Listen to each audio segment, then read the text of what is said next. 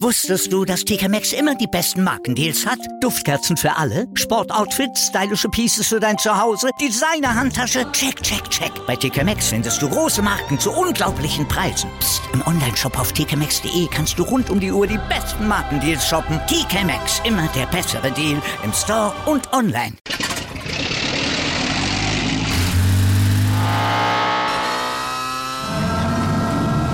Von 0 auf 100.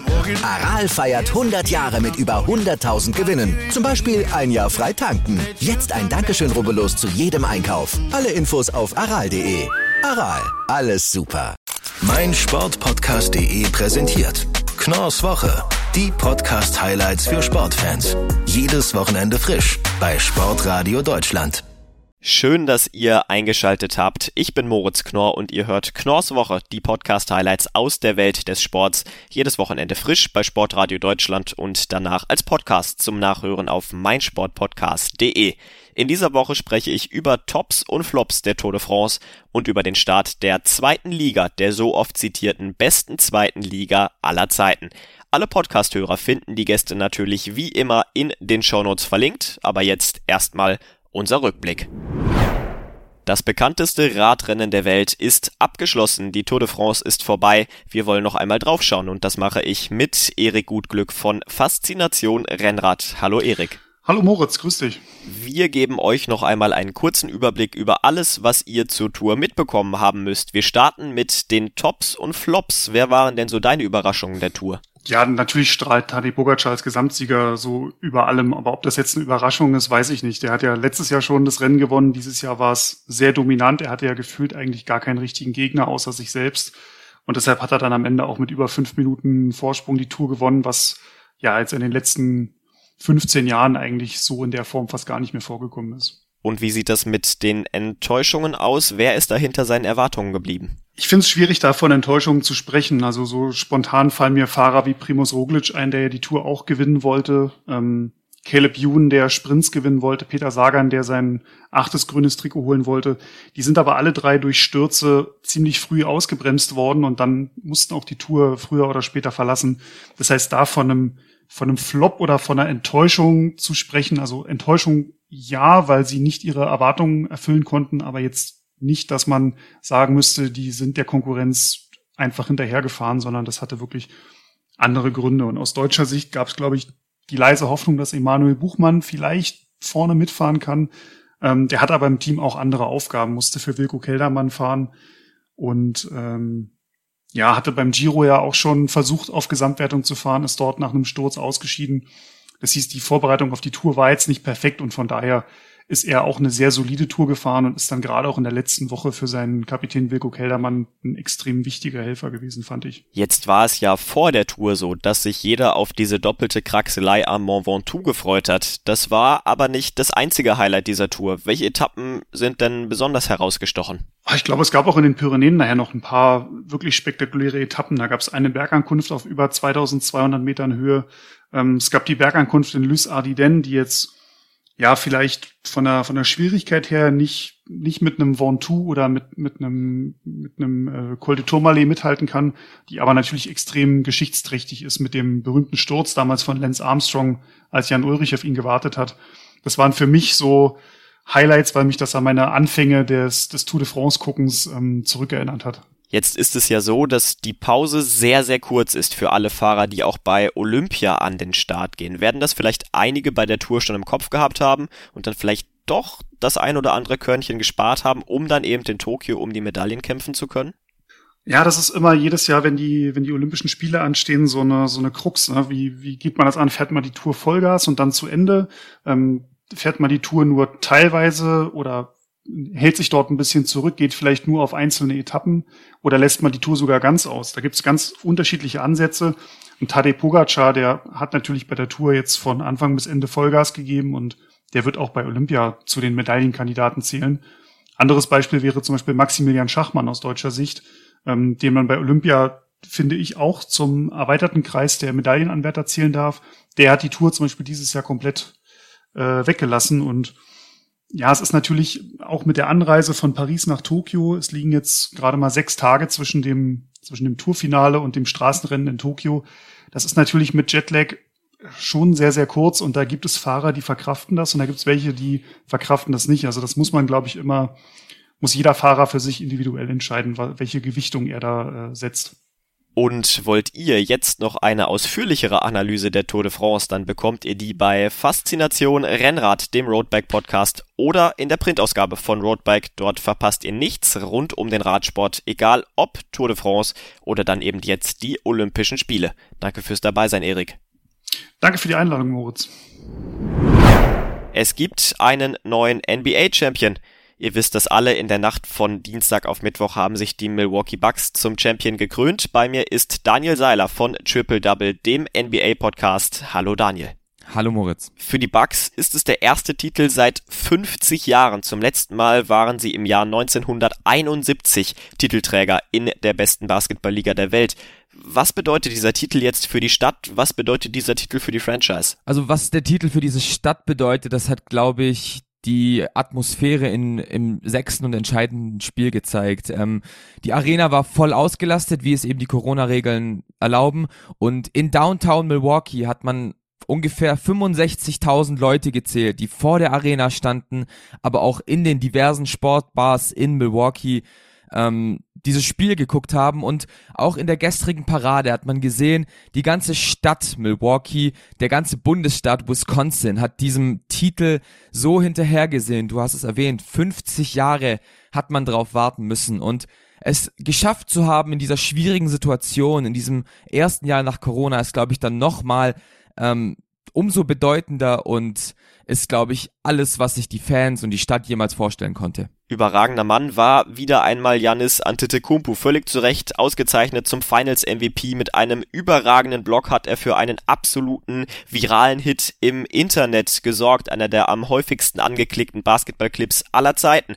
Vor sieben Jahren, da kam er zu den Bucks. Schon damals kündigte er an, den Titel nach Milwaukee holen zu wollen. Jetzt hat er es gemacht. Wie geht diese Cinderella Story denn weiter? Ähm, diese Cinderella Story hat ja tatsächlich auch schon im letzten Sommer so ein bisschen den ersten Schritt in Richtung Titel genommen.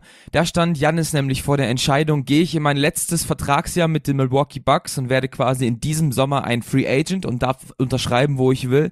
Oder unterschreibe ich direkt mit den Milwaukee Bucks und ja, committe mich quasi mit diesem Team. Und er hat zweiteres gemacht und hat quasi gesagt, wenn ich den Titel irgendwann holen will, dann will ich ihn nur mit Milwaukee holen. Und genau das ist jetzt eben passiert. Das macht diese Story ja nochmal umso schöner. Er ist nicht wie es andere Superstars, wie ein LeBron James es vielleicht gemacht haben, zu einem Team gegangen, was schon halb fertig war und er war nur das letzte Stück bis zur Meisterschaft, sondern er hat dieses Team zusammen aufgebaut. Er hat seit seinem Rookie-Jahr nur in Milwaukee gespielt und deswegen ist es, glaube ich, tatsächlich nochmal umso schöner für ihn, auch den Titel in seiner Stadt zu bekommen, die Stadt, die ihm vertraut hat, die Stadt, die ihm die Möglichkeit gegeben hat, in der NBA zu spielen. So ein Titelerfolg, der weckt aber natürlich nicht nur Begehrlichkeiten für den absoluten Superstar. Nein, auch alle anderen Spieler haben sich natürlich ins Schaufenster stellen können, haben gezeigt, was sie drauf haben und könnten jetzt vielleicht bei anderen Franchises bessere Verträge aushandeln. Was steht den Bucks denn bevor?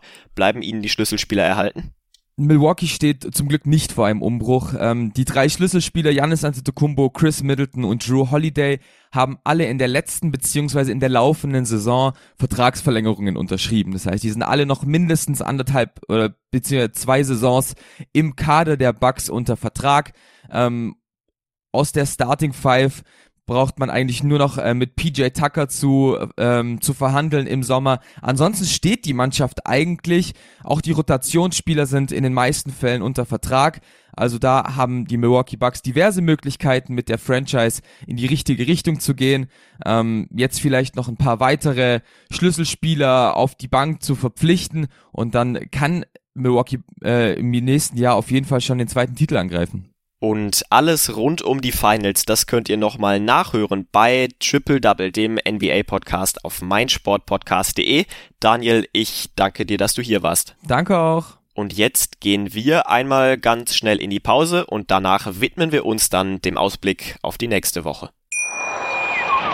Wusstest du, dass TK Maxx immer die besten Markendeals hat? Duftkerzen für alle, Sportoutfits, stylische Pieces für dein Zuhause, Designer-Handtasche, check, check, check. Bei TK Maxx findest du große Marken zu unglaublichen Preisen. Psst. im Onlineshop auf tkmaxx.de kannst du rund um die Uhr die besten Markendeals shoppen. TK Maxx, immer der bessere Deal im Store und online.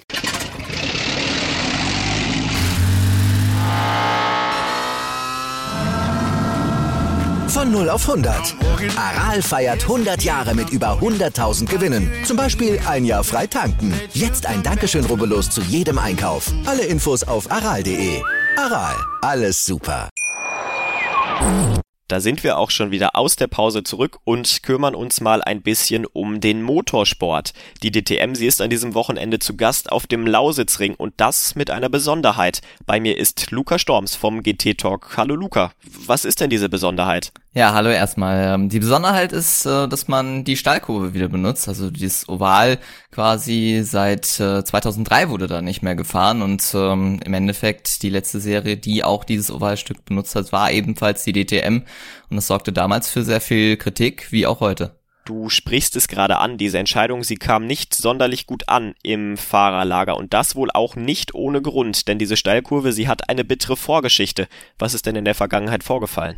Ja, ich glaube, jeder, der zumindest den Namen Lausitzring gehört hat, verbindet auch direkt den Namen Alexander, Alessandro Sanadi. Also im Jahr 2001 in der Kart-Serie. Das war die Premiere tatsächlich für die Kart, also für die jetzige IndyCar, kann man sagen, ähm, außerhalb von Amerika. Und äh, das sorgte für einen schlimmen Unfall. Seitdem, ähm, ja, Alex Alexanadia ähm, ohne Beine unterwegs, fährt ja immer noch im Motorsport und wir wissen ja alle, Olympiasieger, da über ihn müssen wir eigentlich nicht viel reden, ähm, Ausnahmetalent, aber auch im Jahr 2003, also zwei Jahre später, versuchte sich die DTM dort auch und das sorgte für ein Fiasko, nämlich im Training verunfallten gleich mehrere Fahrzeuge aufgrund des, eines Reifenschadens und ähm, davor hatte selbst der Reifenpartner damals Dunlop ja fast auch schon gewarnt und man ging davon aus, dass das passiert.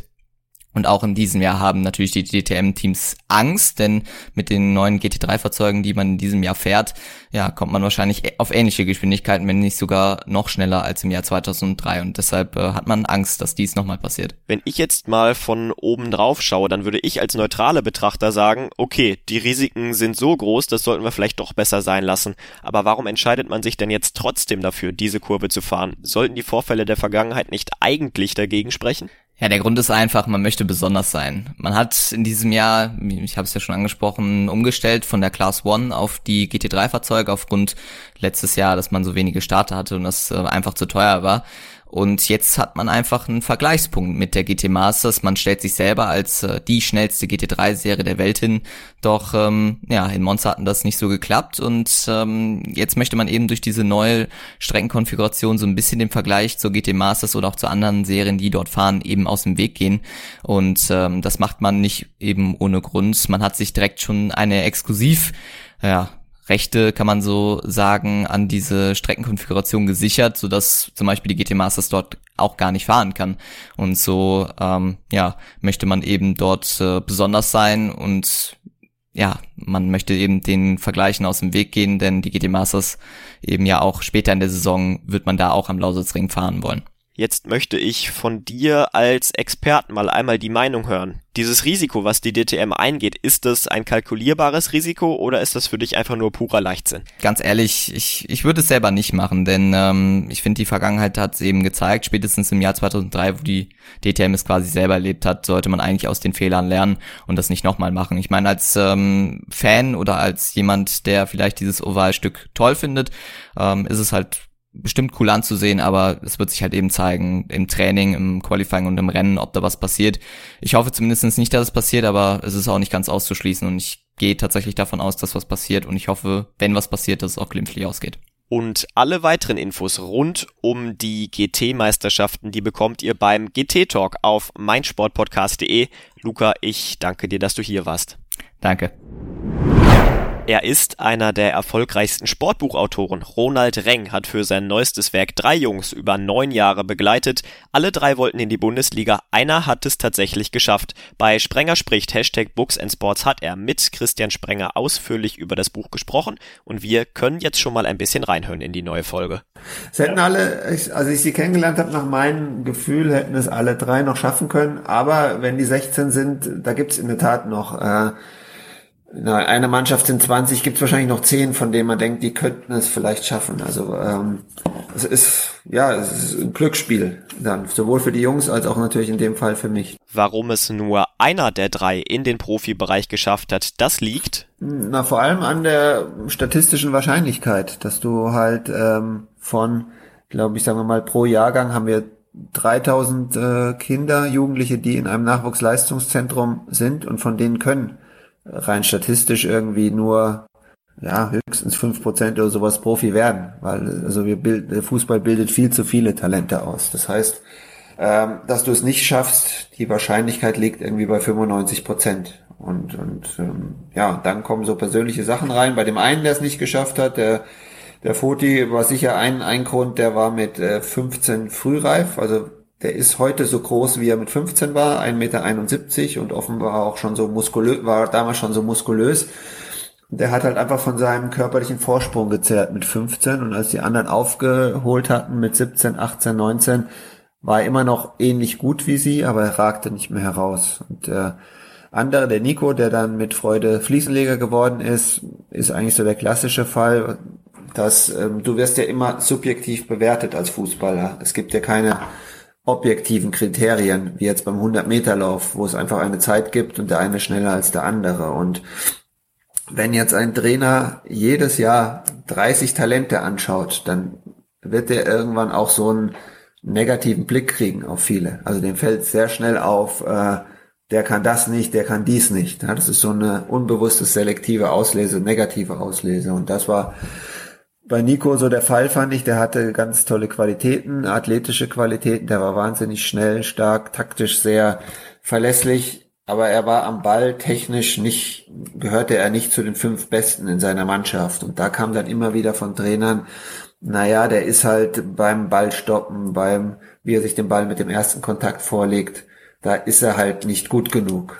Das ist halt so die, der, der Blick, der irgendwie 95 Prozent aller Talente trifft. Äh, der, ein, der eine kann dieses Detail nicht und der andere das nicht und das reicht dann schon, um ihn sozusagen aus, auszusieben. Und bei Marius war es äh, so, der wurde mit 16 weggeschickt, weil er äh, damals als zu langsam galt, als athletisch zu schlecht, ähm, zu kleinwüchsig.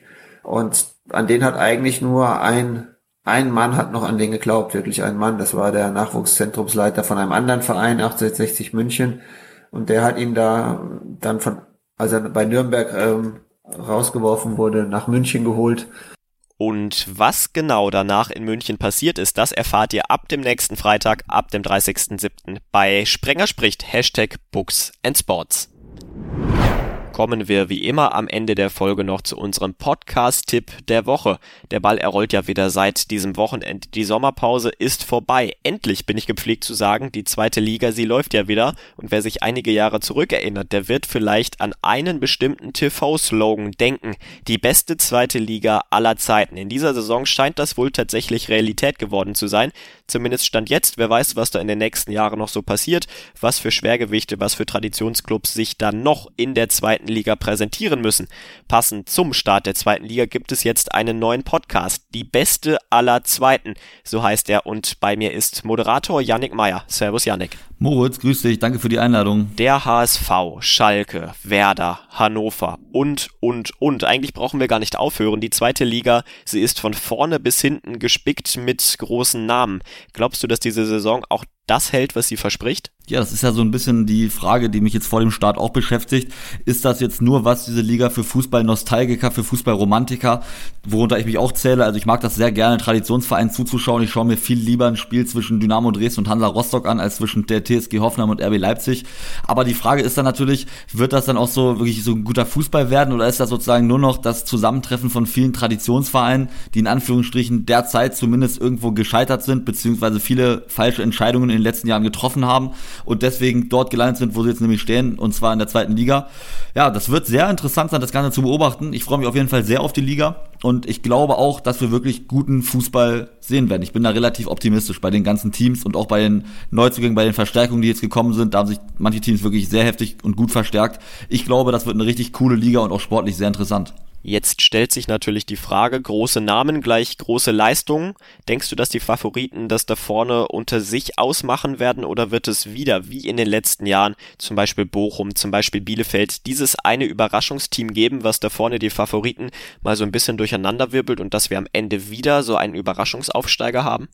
Ich glaube nicht, dass die Favoriten das alleine unter sich ausmachen. Also das haben wir, haben uns, mal, die letzten Jahre auch gezeigt und gelehrt, dass es eben überhaupt nicht so ist, dass man als Favorit da direkt durchmarschiert in der zweiten Liga. Das dauert immer, bis man sich gewöhnt hat an diese Liga. Das wird jetzt Werder Bremen so gehen, bin ich mir relativ sicher. Schalke hat sich aus meiner Sicht wirklich überragend verstärkt. Ich finde, die haben einen richtig guten Kader. Da hat Rufen Schröder sehr, sehr gute Arbeit geleistet. Trotz dessen wird sich diese Mannschaft auch erstmal an diese zweite Liga gewöhnen müssen, denn du spielst einen ganz anderen Fußball. Es ist viel robuster, es ist viel zweikampfstärker, technisch vielleicht nicht ganz so versiert wie in der Bundesliga, aber eben du musst sehr über den Kampf kommen und das dauert, bis man da drin ist. Und da gibt es mit Sicherheit schon einige Vereine, die mittlerweile dort voraus sind. Und wenn wir uns mal die letzte Saison anschauen, der VfL Bochum ist am Ende sogar sehr souverän aufgestiegen in dieser Liga. Und da muss man einfach sagen, weil sie haben die Saison davor schon eine richtig starke Rückrunde gespielt, haben sich damit dann so eine Art Fundament erschaffen und äh, das hat dann jetzt eben zum Aufstieg geführt. Und wenn wir jetzt mal die Parallelen suchen, Beispiel FC St. Pauli hat sich jetzt im letzten Winter extrem stark verstärkt und so einem Verein wie dem FC St. Pauli traue ich durchaus zu, dass sie jetzt weiter überraschen und dann vielleicht auch mal oben mitspielen. Genauso dem Karlsruher Sportclub, die auch noch mit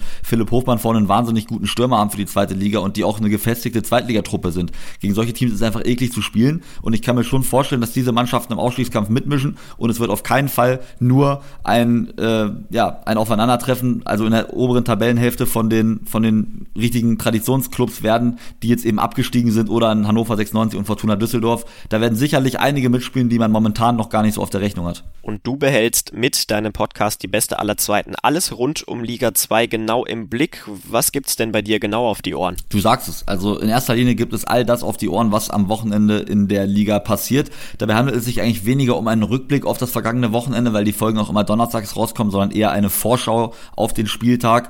Und und ja, wir haben da auf jeden Fall sehr prominente Gäste, denke ich mal, auch unter anderem jetzt beim, bei der ersten Folge haben wir Martin Kind, den Geschäftsführer von Hannover 96 zu Gast.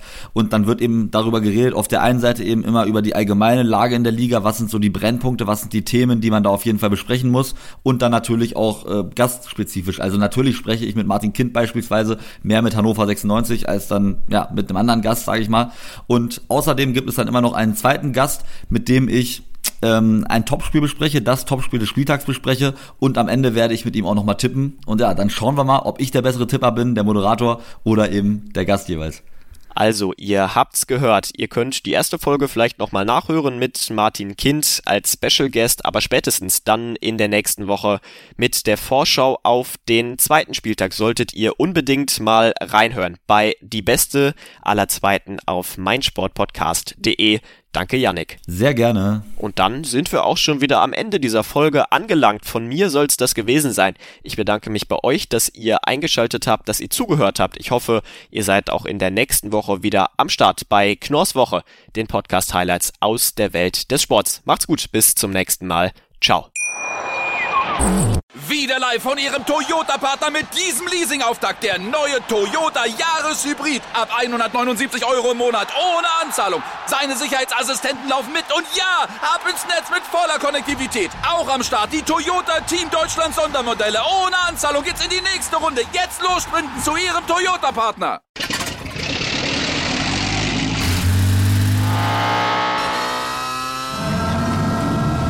Von 0 auf 100. Aral feiert 100 Jahre mit über 100.000 Gewinnen. Zum Beispiel ein Jahr frei tanken. Jetzt ein Dankeschön, rubbellos zu jedem Einkauf. Alle Infos auf aral.de. Aral, alles super. Mein Sportpodcast.de präsentiert Knorrs Woche. Die Podcast-Highlights für Sportfans. Jedes Wochenende frisch bei Sportradio Deutschland.